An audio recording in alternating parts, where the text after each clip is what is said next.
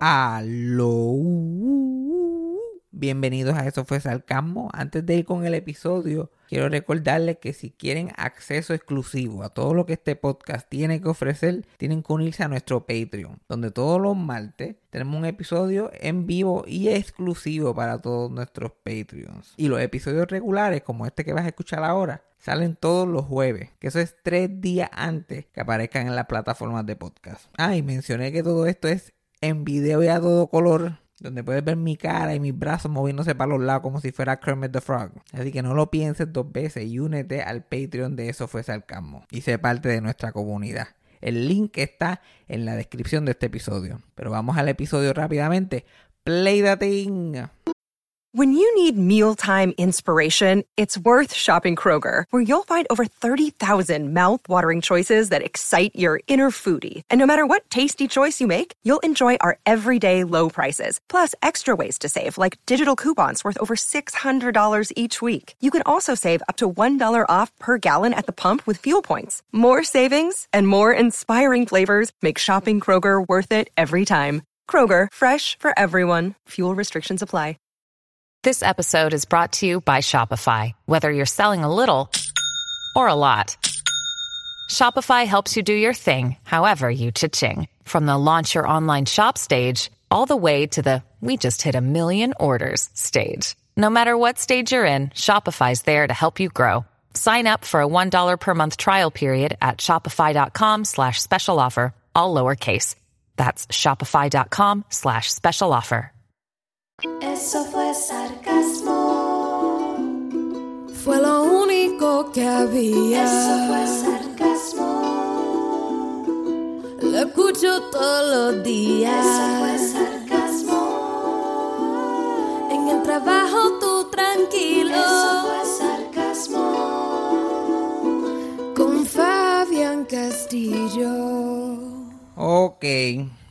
Este episodio va a ser de la BCN.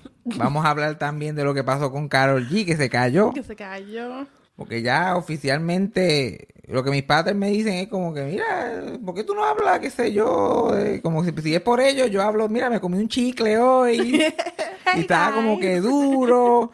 Pues lo puse en la nevera y se puso más duro todavía, como que ya los temas están bien demasiado limitados. No puedo hablar de muchas cosas. Ujú. So, vamos a hablar de la BCN. So, hay censura, te están censurando. Me están censurando, me están censurando. Wow. ¿Verdad? No es que me están censurando, es que hay que, hay que quitarle el guante de la cara algún día.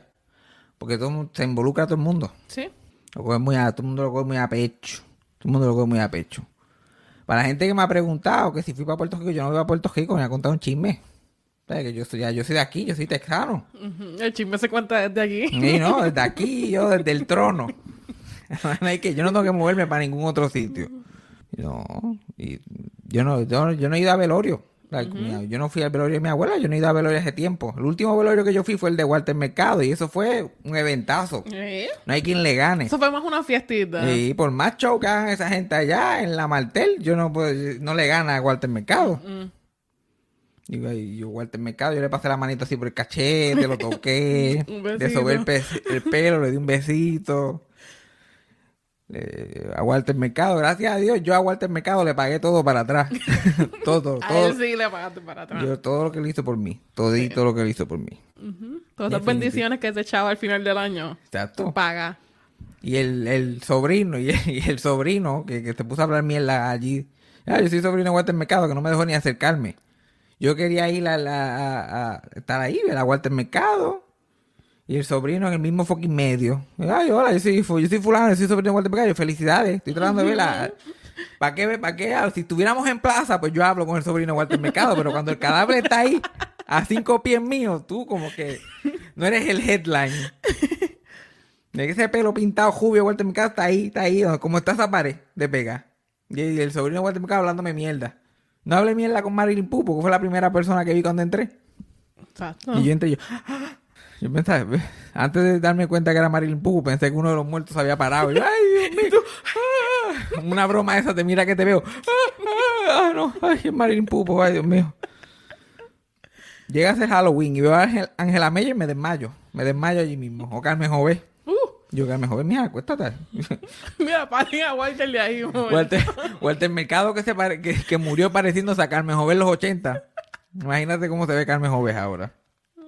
Imagínate tú. Pero no, no, no fui para allá, no fui para allá, me, me, me mantuve aquí, en total. ¿Cuál es, cuál es la tan- tanta pendeja? Los velorios han pasado de moda. Pasaron de moda. Pasa, es verdad que pasaron de moda. ¿Y en qué le importa el velorio? Ay, Dios mío, vamos para un velorio. ah, Ay, yo nunca entendí Yo me acuerdo, el bendito. purpose. Mi abuela Socojo, cuando nosotros éramos chiquitos, ¿sabes? Que yo sé la costumbre, yo no, a mí no me gusta saludar con besos. Y con mi abuela eso era así también. Yo entraba y empezaba, y empezaba a hablar mierda ahí, como no había tiempo. Y ya, estos muchachos no me besan y bla, bla, bla. Y eh, cuando, cuando yo me muera, yo espero que tú no vayas ahí a darme un beso en la caja. Y yo, pero tú estás perdiendo el juicio. No te di un beso viva, te voy a dar un beso cuando estás muerta. Voy a dejar, lo estoy guardando para este momento. Este es mi big closer. Ah, sí, pues, y, y es como el final del ciclo. Todo el mundo allí, like, wow, mira, nunca la ha besado y la va a besar ahora. va- Ahora fue. Ay, Dios mío, mira la wow, mira dónde va. Pero no, no, pasó. No pasó nada de eso. Para mí, un velorio, especialmente si es de un familiar, de alguien que uno quiere, pero si es un velorio regular, pues ve, uno se, se come las donas, El pastelillos de carne, aunque COVID ya ha dañado todo eso. Ya ni la cafetería abren. So, ¿Para qué carajo tú vas para allá? Si ya no hay ni el cafecito, ni el chocolate, ni la pendejada. Antes la gente iba a cachetear. Sí, y las cafeterías eran... Eso- yo nunca he visto pastelillos de carne en más ningún sitio. Para mí, pastelillo, yo un pastelillo de carne y se murió alguien. Se murió. Y era como que, era como, es igual que pavo. Yo no sé, yo no sé lo que es pavo fuera de Thanksgiving. Los pavos nadie le da, mira, vamos a hacer un pavo hoy, no. un día al año. El día que el santo Weaving nos dejó los pavos. Eso es como una historia bíblica. Un día Jesús le dijo a su amiguito Weaving, le dijo, Weaving, un día al año la gente tiene que agradecer y para agradecer van a hacer un pavo. Un pavo. Después se van a matar a bofetar por posesiones. Ah, Después, pero es inmediatamente después de la cena. Inmediatamente le damos gracias por todo lo que tenemos. Ahora vamos a buscar más cosas. o las peleas familiares, una de las dos. Ah, chacho, esas peleitas de boxeo y familiares. Que ya, ya yo no, ya yo no, ya eso no pasará. Ya yo no sé lo que son este, esos Thanksgiving. Sí, porque eso era tan normal. Eso es norm- eso, bueno, para ti no es normal, pero para mí, las peleas en, en Thanksgiving, eso era para eso es parte de comentarios inapropiados. Ay, a ti no te decían comentarios inapropiados. No, era más... Las peleas allí eran, like, supposed to be eh, tiempo bueno. You're supposed to laugh en vez de pelear y eso. Era como que... You're supposed to have como que una, una reunión con tu familia, laugh, que sea... Cuentan chistes y que sea productivo, you know? A veces no siempre era así, pero siempre había un comentario, siempre había algún tipo de chismeteo, siempre alguien le dijo algo al otro que le supo, que le supo a mierda, que le dijo, que el otro dejó de decir, que qué sé yo, qué más. No, en las fiestas tú te dicen gola, te ríes, pues seguimos con la fiesta, seguimos Pues no, con los tú- chistes. Tú eres una mujer más fuerte que yo. A mí me dicen golo y ahí peleamos. Y por ahí nos fuimos. De como que la- milagro la última vez que me dice, ay Dios mío, qué gordo tú estás. Y yo, mira, y tú estás vieja, y tú estás chacanto. ¿Qué vamos a hacer? ¿Qué le vamos a hacer? La vida sigue cogiendo. La otra es clásica, ay, ¿cuándo vas a tener hijo? Y yo, cuando tú te mueras, porque yo no quiero que te conozcan rapidito. No quiero, no quiero ser mal ejemplo. Tú, tienes que tener esas contestaciones ready. A mí, fíjate, este año no me dijeron nada de dónde está el novio, ni dónde está el hi- los hijos, nada. Ya, So, pues, viste, están mejorando. Ve, Las familias mejoran mi- también. eh, y- y esa- ese lado de la familia no es de decirme go en la nina, so, este fue exitoso. Pues ya tú, ya, ya tú, ya tú estás, ya tú estás evolucionando. Porque también las familias evolucionan. La gente cambia, la gente también no es de eso, porque mis padres son gente diferente que cuando yo era chiquito y así sucesivamente. La gente que se queda igual son los que tú tienes que ir dejan- dejando para atrás. Cortándolo por ahí. Sea, tú poco a poco van desapareciendo. Tú los ves en el retrovisor poniéndose más chiquito y más chiquito y más chiquito. Y ahí entonces, porque porque hay reuniones familiares que con lo, con lo único que yo lo puedo comparar es con una de las cosas más atroces que yo, una persona puede vivir, que se hace uno mismo. Porque ir a una reunión familiar con una familia que no necesariamente tú sientes ese family feeling. Porque una cosa es ser familia y otra cosa es ser familia. ¿Tú no what I mean? No necesariamente sí. porque seamos familia, somos familia Sí, sí.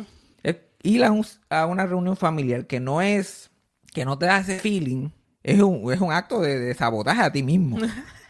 es como tirarte un peo bañándote. Like, ¿qué ser humano pensando hace semejante barbaridad? ¿Sabes lo horrible que es eso? Uno se puede hueler los peos donde sea. Uno puede tener la chujeta más grande del mundo en el inodoro y se la huele completa y uno... Como si nada. Normal. De hecho, uno se tira un peo en la ducha. Pegarse un tiro en la frente. Y sale más calientito todavía. Sí, y, y- y daña hasta la, la- cómo se siente el agua en tu cuerpo, porque tú lo, tú lo sientes como que en el cuerpo. Esa pesta bombada, ay, Dios mío. Y te da como que vergüenza. Tú como que, uy.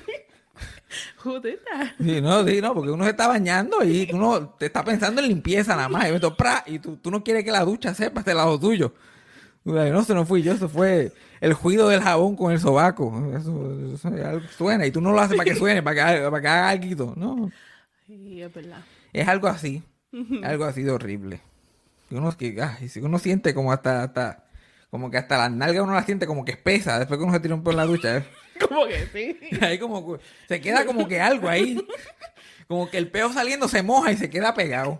Es como una cosa así bien extraña. Es Sí, bien- es verdad. Yo me tengo que bañar otra vez. Yo pues hay que, hay que pasar por el culo otra vez antes de terminar. Take it from the top. Sí, porque esto no se puede quedar así. Ay, una cosa bien mala. Pues algo así, yo pienso que es algo así. Sí. Como que ya tú, tú, porque esa es la cosa, uno como que se le olvida, que es algo que yo he dicho mucho, uno como se le, uno idealiza a la familia, no ah, y uno como que se le olvida, es igual que los peos en el baño. Tienen ganas de tirarte un peo y estás ahí aguantando y qué sé yo, que y uno como que se le olvida la experiencia. Y no hace más que tirártelo y te pasa exactamente lo mismo. Es verdad. Pesta bombado que tú dices, Dios mío, ¿por qué no puede hueler la mierda? ¿Tú estás- ¿Por qué no puede hueler la mierda? Sería mucho mejor hueliera la mierda. Ay, lo digo y siento el feeling, siento el feeling en el cuerpo. No se, no se siente placentero, es una cosa, una cosa bien mala. Una cosa bien mala, bien mala. El otro, la gente también me está preguntando por el sartén. ¿Qué, qué ustedes creen? El sartén no apareció ni vivo ni muerto, ¿ok? Tenemos que continuar con nuestras vidas. Diablo. Un sartén. Un sartencito. Sabrá decir mi abuela fue que lo todo. Sears volvió a buscarlo. Sí, no, Sears se lo quitó. mi- O esta es mi parte de la herencia. Sabrá Dios, a lo mejor pasó y mi abuela lloró ahí mientras se llevaban el sartén y como no se acor- tenía demencia, no se acordaba. Vamos a dar el beneficio de la duda. Sí. Vamos a dar el beneficio de la duda. Una de las cosas que no he tocado, que no he podido tocar en el podcast en la semana por los eventos noticiosos, es esta pendeja que, ¿sabes? Que Olivia Rodrigo tiró el, el breakup CD, el CD es un breakup completo en, en forma de álbum Ajá. este año. Sí. Y eso fue la- el breakup de la generación completa. Y nosotros lo escuchamos a veces con el completito, porque a mí me gusta escucharlo. Sí. Porque yo siento que es un milagro, es un rant milagrístico. Cada canción es, y hay otra cosa. Yo nunca había visto una, un- un- de, una deja que tenga, que, y una persona que escriba todos los ángulos de la deja, todo- todos los niveles de encojonamiento. No, y tú sabías quién era, y me decías a mí, y otra cosa. Yo espero que seas feliz, pero no tan feliz como estaba conmigo. Porque yo te voy a decir, ay, yo me acuerdo una vez. Yo que hasta te enseñé Billy Joel. El Billy Joe. El jíbaro este, yo le enseñé quién era Billy Joel. Que más nadie sabía quién era Billy Joe. Que eso es lo único que a mí me prende de ese álbum. Que esa pendejita, que lo que tiene son 18 años ahora. Que las tetas le llegaron antiel, que estaba viendo Twitter y yo ahí vi, "Hey, mira, le llegaron por Amazon por fin. las, las hubiera tenido cuando sacó, sacó el CD. No, yo, no se, se nota la edad que tengo que le digo CD. La gente más joven, que más joven que, que, que mí ya no sabe de qué estoy hablando. Bueno, sí, es como un álbum, era algo que se vendía antes. Antes tú podías tener la música físicamente. Y se le decían CD. Pero I digress.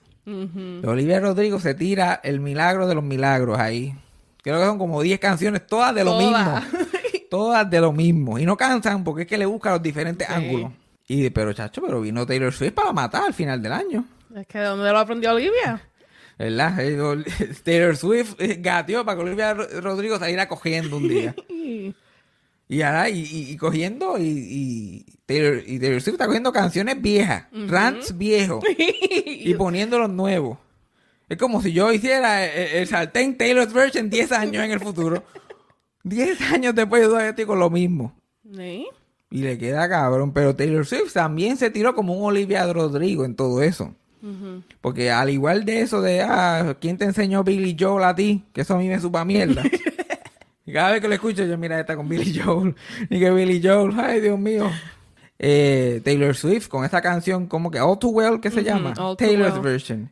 ¿Te creen y que Jake Gyllenhaal anda con la, con la cosa esa roja, con el, con, ¿cómo se llama eso? Con el scarf, con, Con, la el scarf bufanda. rojo. Con la bufanda roja. El- mira, mija, por favor. Por favor. Nadie sabe ¿quién dónde está esa bufanda. ¿Quién se pone una bufanda así en 2021? ¿Y a quién carajo le importa? Como que nadie sabe dónde está esa bufanda. Ya no, se quedaron con ella, la tenemos en una gaveta. La bufanda, mira, la botaron el mismo día que la dejaste botar. ¿De quién es esto? No sé, Fuque al zafacón. Pero ella eh, lo romanteó, no, esto fue lo que pasó. Y en el video de música, él con la, con, La tiene. con la puesta. roja puesta, con la bufanda. ¡Qué show! Ay, yo Jake Gyllenhaal me tiraron una foto con la bufandita, como que salía de palos para que eh, le diría a los paparazzi y salía con la bufanda roja. Yo, pero Jake Gyllenhaal, Jake, Jake Gyllenhaal no soy yo, que, que- que- que- que le gusta el veneno. Él no es ese tipo de persona. Salir por ahí con Jake un cafecito con la bufanda. Jake Gyllenhaal esta última semana temiendo por su vida. Porque no, yo no lo he visto ni por los centros espiritistas. Pero yo no lo había visto antes de eso, que no es como que... Bueno, pero lo vimos en la película esa. Vimos una película de él recientemente que él hizo en Netflix y él la promocionó. Yo lo vi en Howard Stern, yo lo vi en dos otros sitios promocionándola. La película esa que él está el 911. ¿Verdad? Ay, diablo, se ha puesto viejo. Chocanto. Ese señor, ese señor era Jake Gyllenhaal.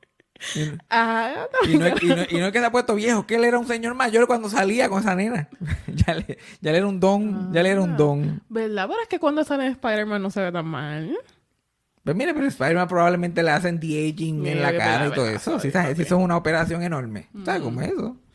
Y, y ellos admiti- han, han admitido en hacerlo porque, o sea, que a veces hacen flashbacks y de momento Robert Downey Jr. se ve como Sí. se veía en los 80. Sí, cuando estábamos viendo otros días, vi esa Salió, escena y la tenía ahí. Y yo ahí, uy. Y la película esa de, de que hicieron, ¿cómo se llama esa película? María, The Irishman.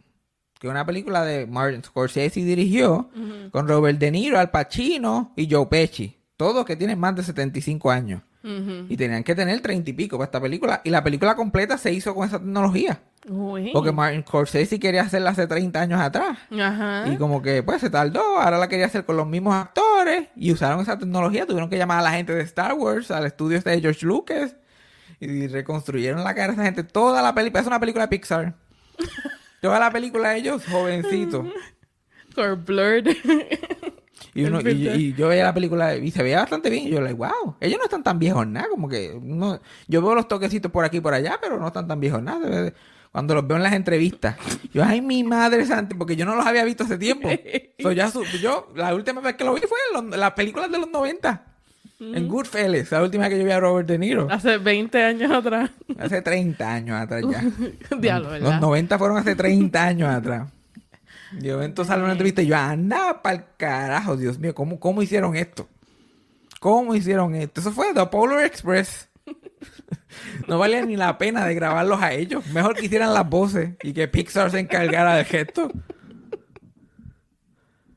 Ya mismo se inventa el pa- para, si hacen una película en 20 años atrás, pues van a tener que hacer una película que le puedan, que con CGI puedan quitarle los andadores y los bastones y, y ellos así, solamente haciendo así, pero nada, nada, nada en las manos, solamente el movimiento del bastón o del andador y así sucesivamente. Pero esa tecnología nadie lo admite, pero la usan en todos lados ahora. Ujú. Ve, Yo he escuchado hasta de sitcoms. Sitcoms, esto de live studio audience y eso, que en la cara de las mujeres específicamente, le, le tienen una persona de CGI. La, comediante Whitney Cummings, que tuvo una un sitcom que se llamaba Whitney. Y ese programa, los críticos los, lo odiaron, hablaron mierda de ese show, era malísimo. A ese mismo tiempo la mamá le dio un dejame. eh, ella te- tuvo que cuidarla. Estaban pasando un montón de cosas a la vez. La tía la tuvo que meter en rehab. Bueno, era un cricalil. Y ella estaba con ojeras y qué sé yo qué más. Sin decirle nada a ella, contrataron un equipo de esos de CGI para la cara de ella nada más. Y un día vinieron, mira, aquí está fulanito, ellos van a bregar en tu cara. Ah, Y ella como que, ah, yo me veo mal. Y yo, sí, no, está horrible, hay no, que está demacrado. hay que hacerte CGI, qué sé yo. Y este fulano y fulano, ellos han trabajado en Shrek, con Fupanda, y yo, like, ay, mi madre. Que es dañino para el body image de uno. es que estar en Hollywood nada más es dañino. Intentarlo, intentarlo nada más es dañino para el body image, definitivamente. Como yo, que ahora yo tengo, uno se internaliza toda esta cosa de body image. ¿Cuál es el chistecito mío nuevo de ahora? Yo conseguí trabajo en Planet Fitness. Y pero, y, y- pero, y yo llamo a mi tío y le digo, mira, conseguí trabajo, voy a trabajar en Planet Fitness. ¿Eh, vi? Te dan trabajar con esa vajiga. Y yo, pues aparentemente el fitness no es parte de, de los requisitos, gracias a. Dios. Yo soy el Planet en Planet Fitness, eso es lo que digo yo. Y estoy allí con un empleado más fit, yo como que, buena, good evening, I'm Planet, this is fitness. Y así sucesivamente. Ajá. Porque la gente, como la gente va a, va a hablar mierda como quiera, uno tiene que hablar la mierda primero. Primero y mejor. Exacto, como que mira, yo lo sé, ay, descubriste América, yo sé mis defectos y te puedo, y te puedo listar los tuyos rápidamente si me das el break.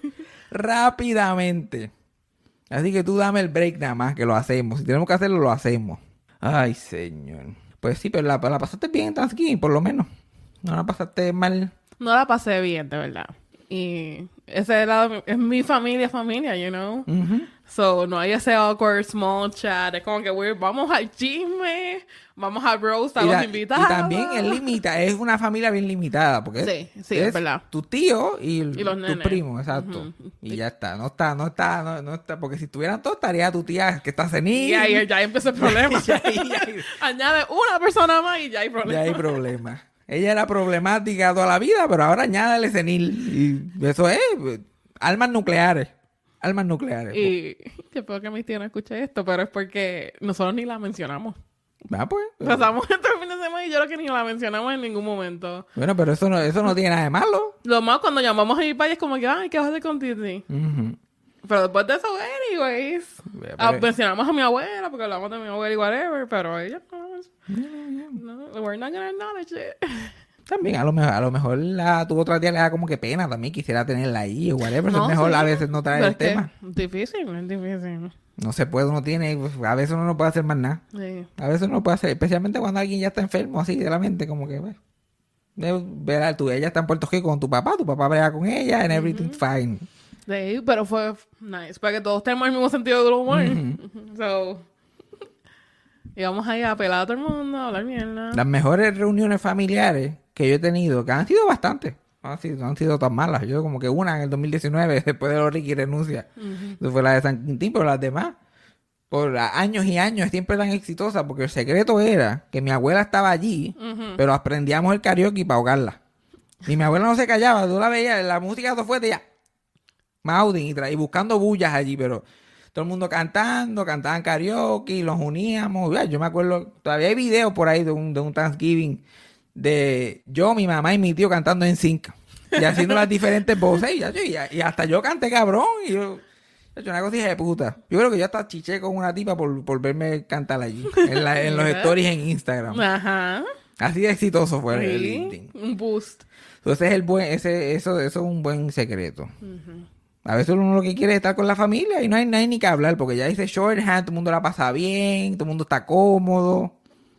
Las mejores reuniones familiares eran esas, era como que karaoke, que, nos, nos que haya una actividad para hacer. Exacto.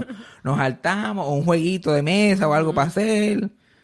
Y nadie está con, con vestirse, todo el mundo en chancleta, pantalones cortos, todo el mundo como si estuviera un día normal. Sí. Lo que pasa es que ahora, pues, ahora está la dinámica, dinámica de la foto y la pendejada. Todo el mundo se tiene que sacar la fotito. Uy, Esos 24 de diciembre en taco y eso, para sentarte en tu casa a ver Facebook. Literal. A ver el Facebook. Ay, Dios. Y po- po- pobre, de, pobre de la gente que está alrededor mío estas navidades. Porque yo pensaba que yo no podía tener... yo pensaba que yo no podía tener menos ganas a las navidades. Yo pensaba que, mi- que, que mi, mi interés en las navidades ya estaban en el fondo. No podían llegar más bajito. Pero, muchacho... Pues de momento se muere mi abuela una semana normal, pienso yo. Se muere y de momento pues estoy ahí bregando. Cuando miro para arriba, todo el mundo está decorando. Y la música y yo, ay, mira, me siento para el carajo, de verdad. ¿Y tú qué querías decorar la última vez que I checked in with you? En la tienda de Hallmark. Y me gustaría, me gustaría decorar. Pero, porque eso, eso no es lo que me molesta en la Navidad, me molesta la gente. Lo mismo que me molesta todo el año. A mí la música. Y especialmente esa música en inglés. Yo pensaba que la de Puerto Rico era mala. Oh, the weather outside. Dios mío. Mm, Siempre al carajo todo. A mí me da, me da estrés. Mi, mi, mi parte que es como que más justicia social. Siempre odio la Navidad porque todos los años hay gente que la está pasando mal. Y todo el mundo, y otra gente pasándola, ay, haciendo tanto juicio. Y como que está bien, pásala bien, pero contrólate. Porque hay otra gente que no la está pasando tan espectacular. Porque toda esa gente que se le muere gente en las navidades. Durante, antes, y la gente, cuando se la, la- la gente pierde a, sus- a sus padres o, o sus hermanos o qué sé yo, y las navidades nunca son iguales. Ujú. Se dañan para siempre y uno tiene que estar ahí aguantando. Por eso que en Puerto Rico todo el mundo bebe bejón y... eh, todo el mundo pues, el, el, el juguito para disfrutar y te dan en los palitos. Glu, glu, glu, glu, glu, glu. El Glu, glu, glu. Ah, el coquito. Eso es lo que oí la mía. Eso fue el coquito. Un coquito. Y la gente que se queja, ay, siempre ajo con gandula y pernil. Yo de eso no me quejo yo. Yo no pe- es como el pavo. Yo el pernil no lo veo el gesto del año. Exacto. Yo no puedo ni señalarle. A mí, tú me paras a mis piques de frente y yo no puedo ni señalar dónde está el pernil. El pernil son las nalgas del, del, del Yo no lechón. sé, el, como que el mood, no sé, de la no sé. Como que esta parte aquí, el tie. La cadera. Borax. Y yo creo que es, yo creo que es literal el culo. Yo creo que son las nalgas. Yo creo que el pernil es literalmente las nalgas, creo yo. Ya alguien nos corregirá. No, no, no lo hagan. Yo no quiero saber. no queremos saber, yo no quiero enterarme. Ay, por favor. Yo, yo como culo apestosos de gente. ¿Me- ¿Tú crees que me va a afectar a mí comer, Exacto. comer culo de Yo lechones? no. Tienen que probarlo. Ahora las mujeres comen culo. Eso, eso es lo nuevo. Pero yo conozco a los hombres, dijeron, No, chacho. no se lavan las piernas. pero esos hombres que te gustan a ti. No se lavan las piernas. No se lavan las piernas por detrás. Porque le cae el champú. ¿Y por dónde te culo? A tú, no, yo me lavo más que al frente nada más que con lo que apesto. Cuando yo me siento en el inodoro después que llego al trabajo, ese olorcito viene de al frente, del bicho.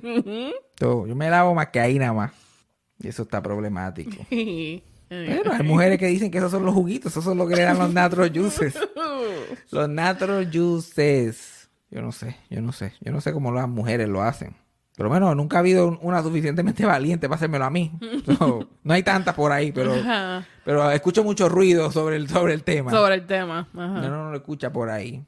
Porque antes uno no escuchaba de, de comer culo en general. En general. Eso es como un invento millennial. Los millennials empezaron a comer el culo y era como que hombre a mujer. Y ahora de momento se viró. Ahora las mujeres están como que, ah, chacho, no, a mí me encanta comer culo. Y los, y, y, y los hombres que no, que no se atreven, que no les gusta, que bla, bla, bla. Pero a alguien le tiene que estar comiendo el culo. A esta mujer le tiene que estar comiendo el culo a alguien. Alguien. Alguien se está dejando. Alguien se está dejando. Chacho, yo no me dejaría solamente por tener que afeitarme ese culo. Yo no tengo. Yo... Bueno, eso debe ser parte porque mujeres que tienen pelo en el culo. Trust me, I know. So, parte. Tú dices, afeítate antes de. No, pero yo, yo, yo sería de esa gente que personalmente preferiría afeitarme. Mm. Como que no quisiera, no quisiera que la mujer tuviera que bregar con el matojal ahí completo. Porque ya le estoy dando el, ya, ya le estoy dando el culo. Como que también se lo voy a dar sin ningún tipo de preparación. Quiero que sepa que haya, que quiero que sepa que había entusiasmo. Que, ajá, ok. Ok.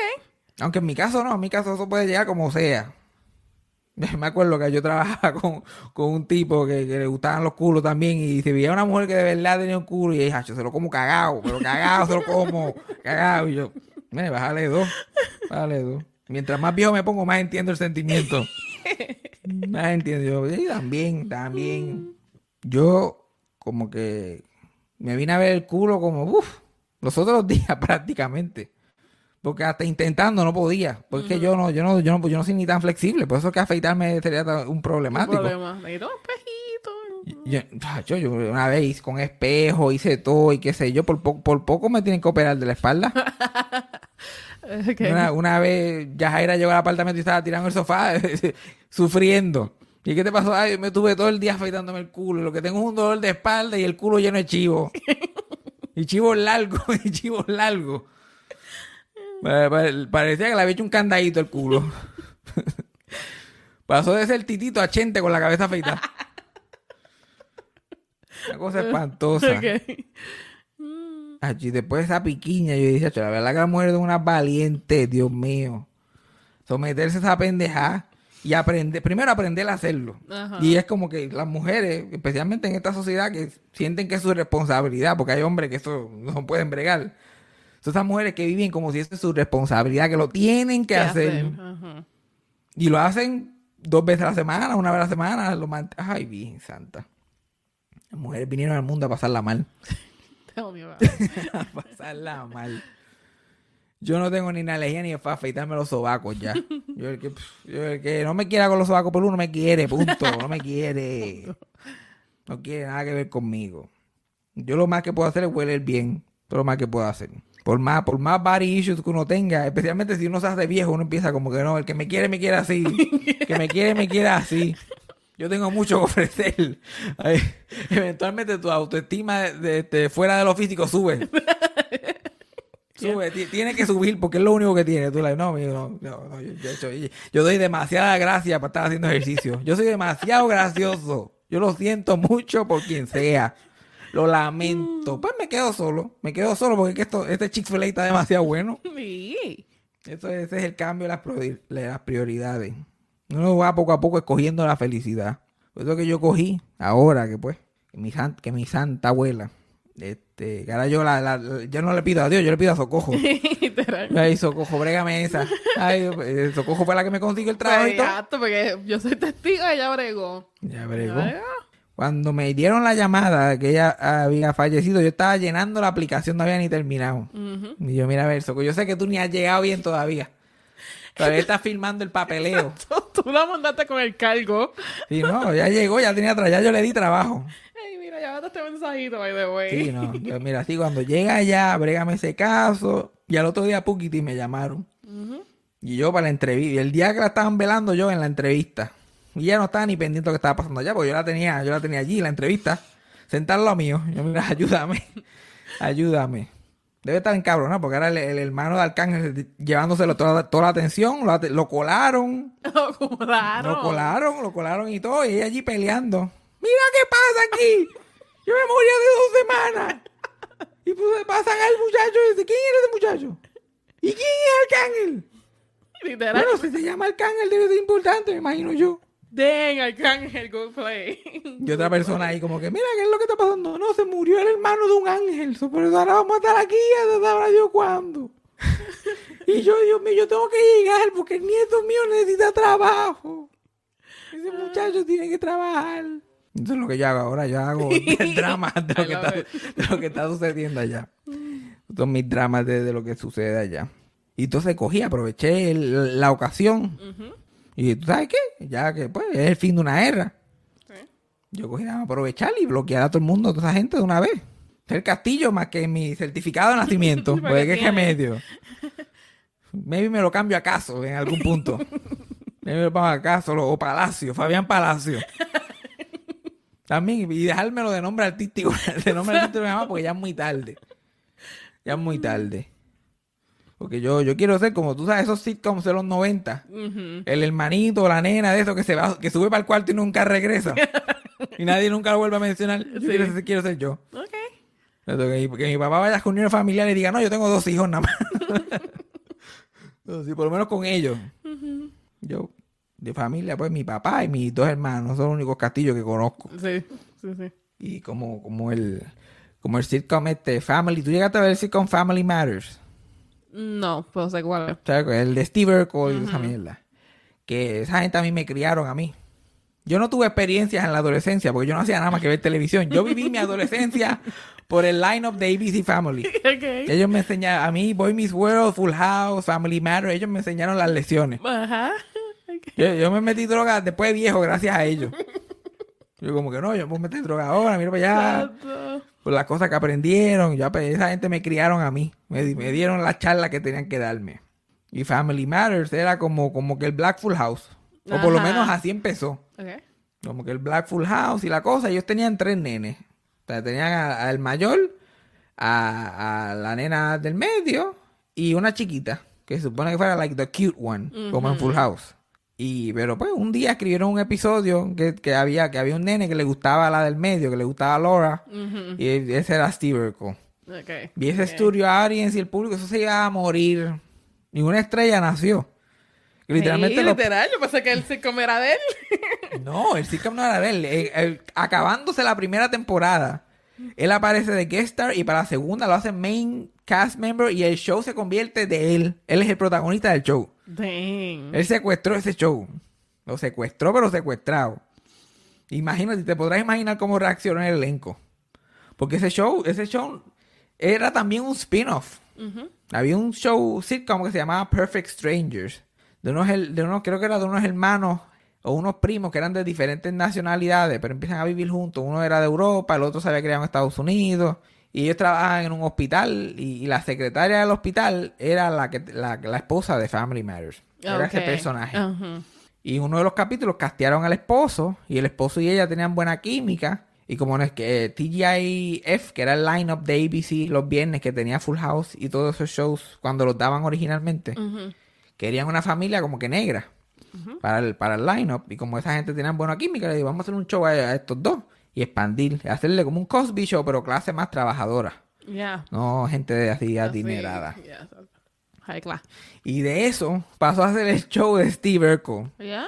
Y Steve Urkel lo secuestró, que todos los plotlines eran de él. Todo era de él y su amor por, por la muchacha esta. Que eso, que yo, que, que ellos me enseñaron muchas lecciones, pero chacho, qué daño me hicieron. Porque entre Corey de- en Boy Meets World detrás de Tapanga toda la vida. Ajá. Y después, este, Steve Urkel detrás de la otra muchacha por, por toda la vida también. Y esa otra, porque Tapanga pues le gustaba a Corey, qué sé yo, pero este, la de Family Matters, ¿cómo se llama ella? Laura. Laura. Esa mujer le tenía asco. Steve Urkel no lo quería ver ni en pintura. Eso fue un Stockholm Syndrome, lo que hizo. Lo tuvo él encima y encima y encima y encima, año tras año, año tras año. Y yo me acuerdo que él tuvo una novia que se llama Myra. Okay. Y esa muchacha era bella, eh, esa muchacha, la actriz era hermosa. Bueno, le daba, le daba a Laura 30 mil patas.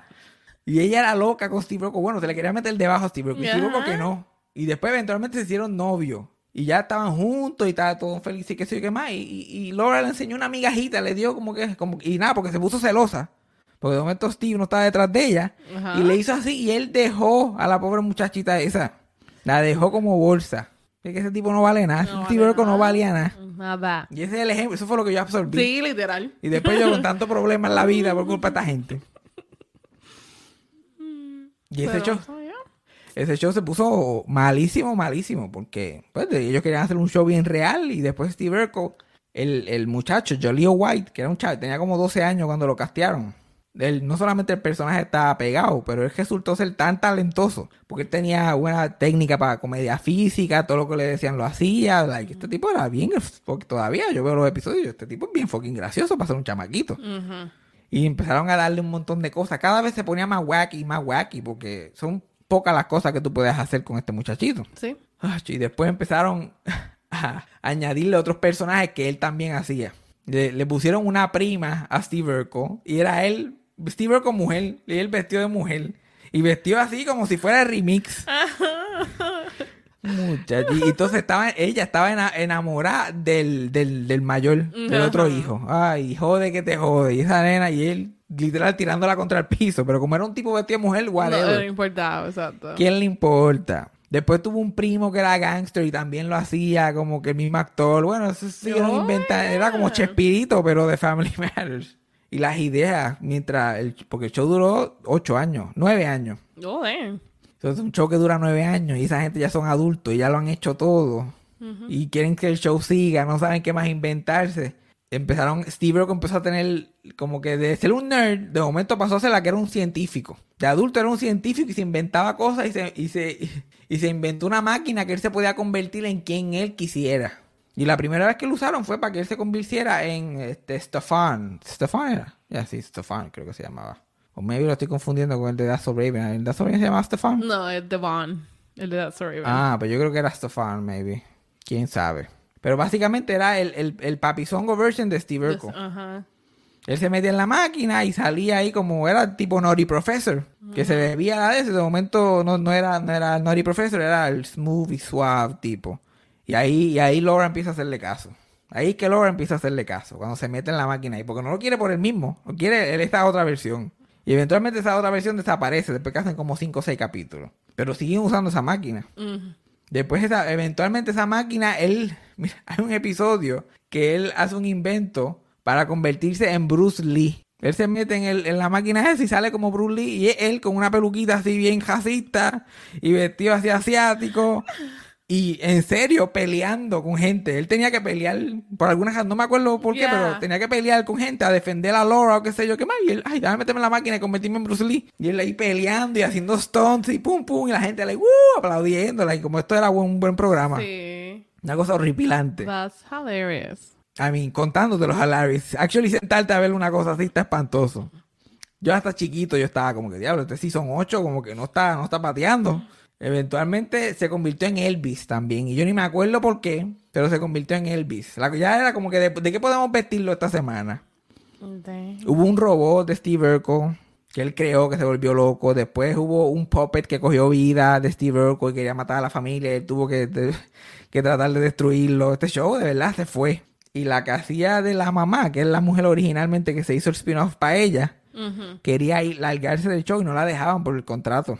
Y estaba la y me están torturando. Ella estuvo como dos o tres años, todos los años, diciendo, mira, me quiero ir. Ah, Pueden hacer el show sin mí, obviamente Ajá. déjeme ir. Y yo como que no, te tienes que quedar, tienes que seguir haciendo este show.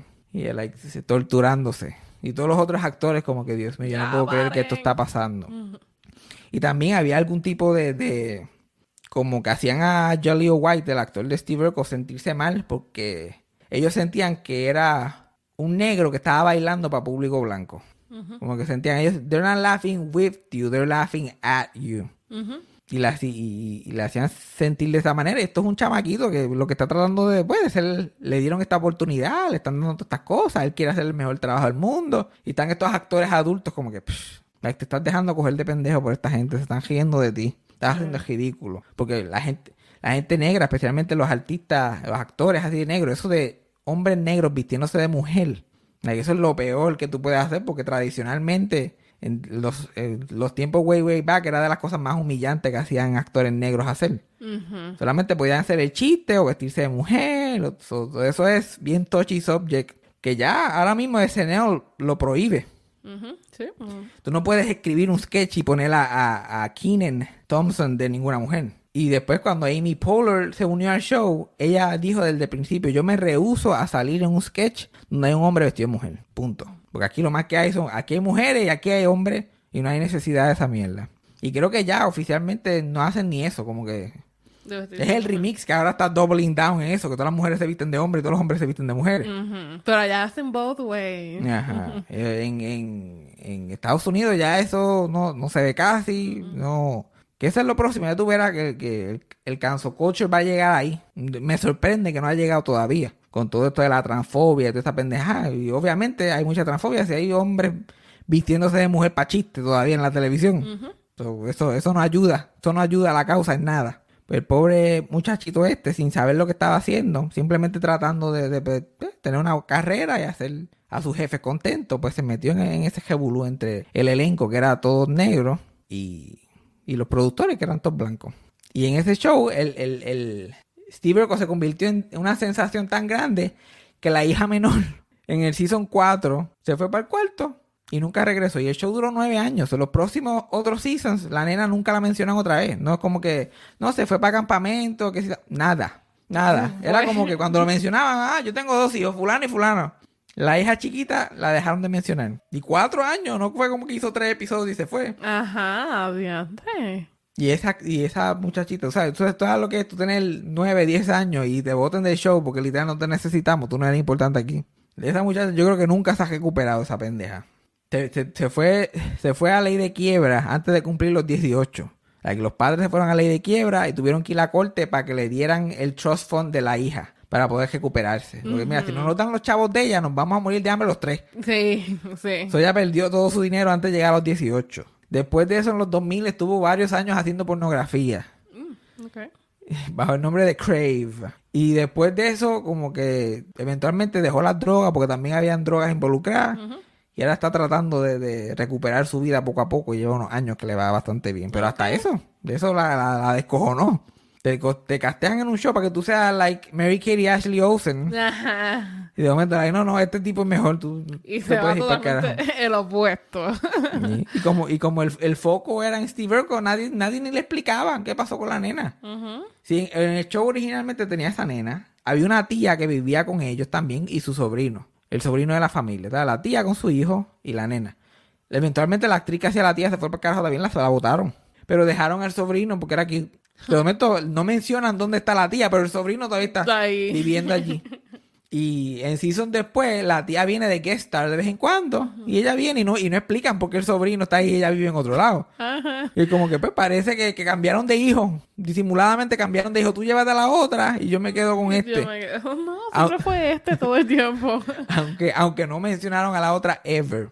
Creo, los productores dicen que si llegaba un season 10, que en el season 10 era que se iba a casar este, Steve Urkel con, con Laura, en la boda iba a aparecer ella. Y iban a poner que ella llevaba viviendo con la tía todo ese tiempo. Iban a tratar de restablecer eso. Pero nunca llegaron a season 10 porque los cancelaron. Porque ya en Season 9, Steve Urkel trabajaba para NASA. Y hay un episodio literalmente que se va para el espacio. Y cuando él está en espacio y piensan que él va a morir, el Laura confiesa que lo ama. Y él, yo, yo te amo también. Y ahí queda el cliffhanger de que se van a casar. Y ahí como que se termina el show. ya, eventualmente. Y, y las cosas claves que pasaron fue que primero le gustó Stefan, que no era, que no era Steve. Steve empezó a trabajar para la NASA, que empezó a ganar un billetal. Que no era como que eso. Y uno de los episodios también que yo me quedé como que, guau, especialmente mirando hacia atrás. Antes de ella decirle que lo amaba, como que en el, el episodio anterior, hay uno de estos wacky situations que pasan más que en sitcoms nada más. Que Steve Urkel entra al baño, se quita, la- estando ella bañándose, que no escucha la ducha ni nada. No. Él abre la puerta, se quita su robe y su pendeja y quita la cortina y está ella bañándose y los dos se ven en nu.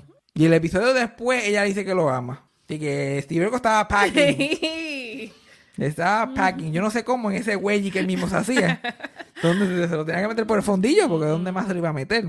Pero ese gran ejemplo. Si a ti te gusta alguien, hazle la vida de cuadro hasta que se enamore de ti. Hasta que primero construyas una máquina de... Sí, construyas una máquina, termines en la NASA, ella piense que te vas a morir y te ha visto el bicho, sobre está como que, ¿sabes que Te amo. Y después sobrevives y es como que, pues me casaré con él. Él gana buen billete allá en NASA. Y me ha espantado todos los novios que he tenido durante todos estos años. Y la, y la actriz de la mamá que estaba loca por salir del show, finalmente en Season 9 cambiaron de ABC, CBS compró el show. Porque ya ni ABC lo quería, pero CBS no tenía comedia, solo lo, compró para hacer un Season más, Season 9. Y ya ahí el contrato, tenían que hacer un contrato nuevo. Y ella como que, no, no, yo no voy para allá. Pero le ofrecieron un billetal para transicionar el show. Como que no te puedes ir ahora porque estamos haciendo una transición por un nuevo canal y qué sé yo. Y le ofrecieron un billetal y le dijeron sal en los primeros nueve episodios. Solamente para establecer la cosa, para que la gente no lo vea raro al principio. Ajá.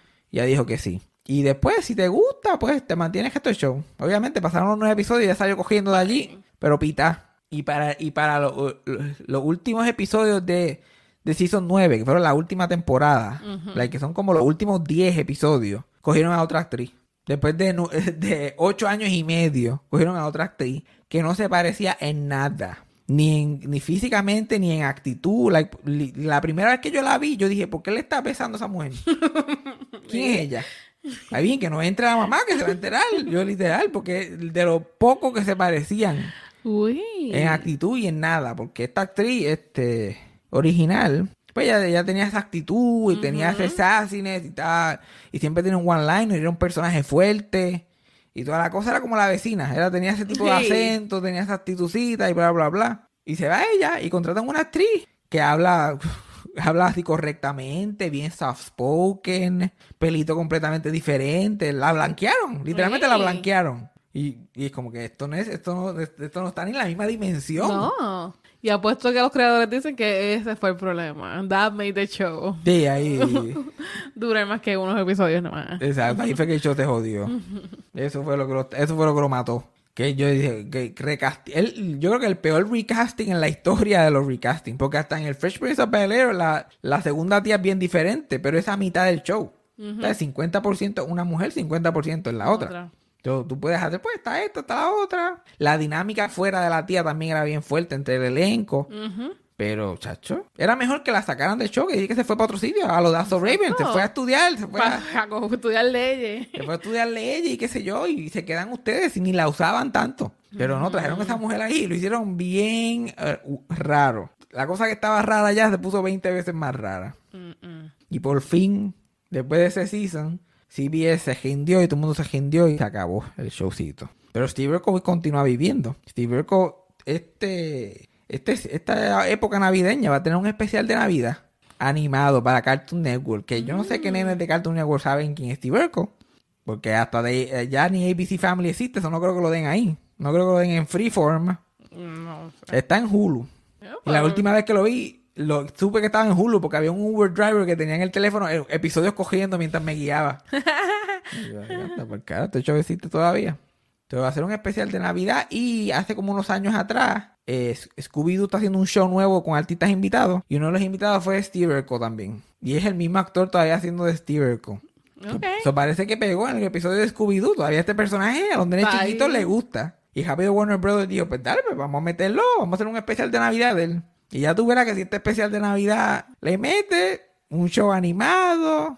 Por lo menos animado. Yo prefiero que lo dejen todo animado. Animado, sí. Porque un Steve Urkel de casi 50 años, por más entero que esté ese hombre, porque es en los season tal es un adulto y parece un mismo loco. Con esos pantalones, con esos pantalones Capri. No son brincachacos, son capri, a mitad de batata. Media larga. Y, así- y el tipo en la vida real hacía ejercicio y todo eso era bien fuerte. ¿sí?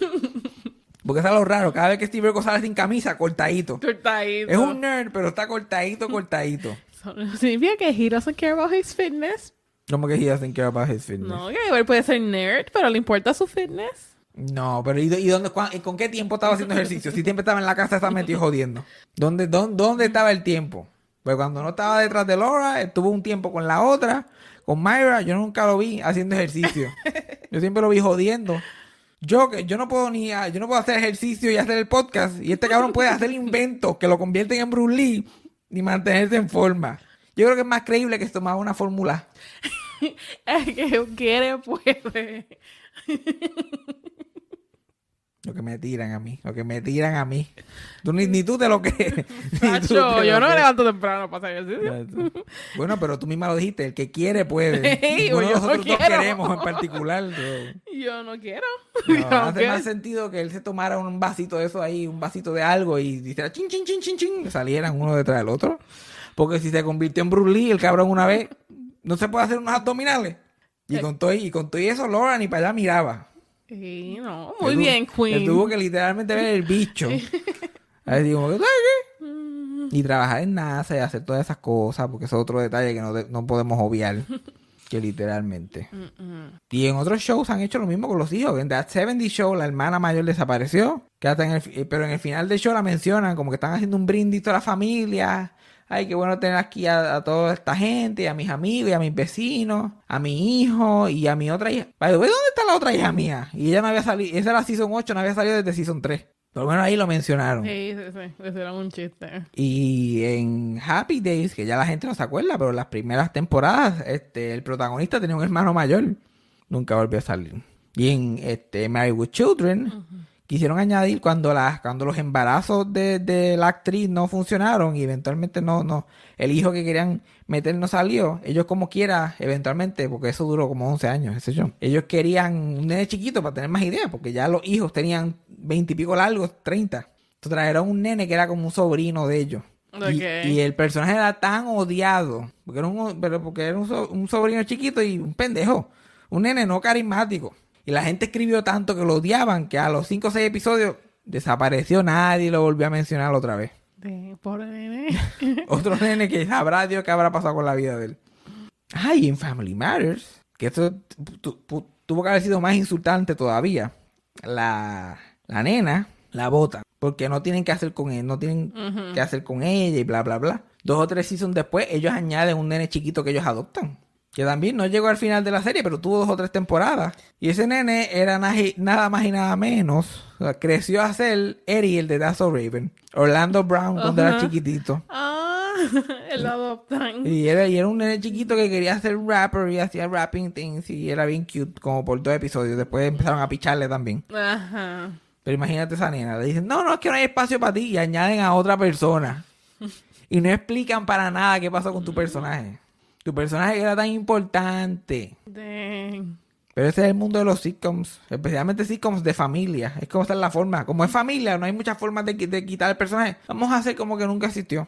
Dang. Y ahora más con eso del cancel culture. Esos sitcoms así o que tienen hermanos, los cancelan. Y es como que no, porque él se fue. Sí, ¿no? Se He fue. went to the city.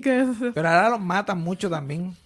Yo siento que ahora matan a la a gente en los shows sin ningún tipo de problema. Ah, murió.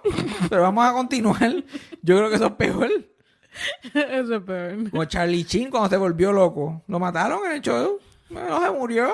Y, y lo mataron violentamente. Algún tren le pasó por encima. Normal, un tren le pasó por Es encima. verdad, lo matan. Y vamos a continuar, porque ahora es un poquito más difícil, porque ahora todos los shows se ven continuos, los shows se- es- son binge. Es bien difícil. Antes la gente, antes los programas no le importaba nada la, la, la secuencia, la continuidad. continuidad. Era como que se la metían- Golden Girls tiene un problema horrible de eso. Ellos la continuidad se la meten por el culo. Like Dorothy se casó con, con, con el ex esposo de ella hace 38 años atrás porque quedó preñada de, de él. Pero los hijos todos están en sus 20 y pico. ¿Y, y a quién? pero- ¿y ¿Dónde está el otro? ¿Dónde está el otro que, que tú tenías? Y nunca arreglaron eso. Eso nunca tuvo ni chispa de sentido. No, a los hace 38 años me preñó y bla, bla, bla. Cuando yo tenía 17. Y tú la 17 más 38, ¿cuánto es? Como que 17, 27, 37, 47, 28, 29, 50, 51, 52. 53, 54, 50. Tú tienes 55 años. Tú tienes 55 años, señora.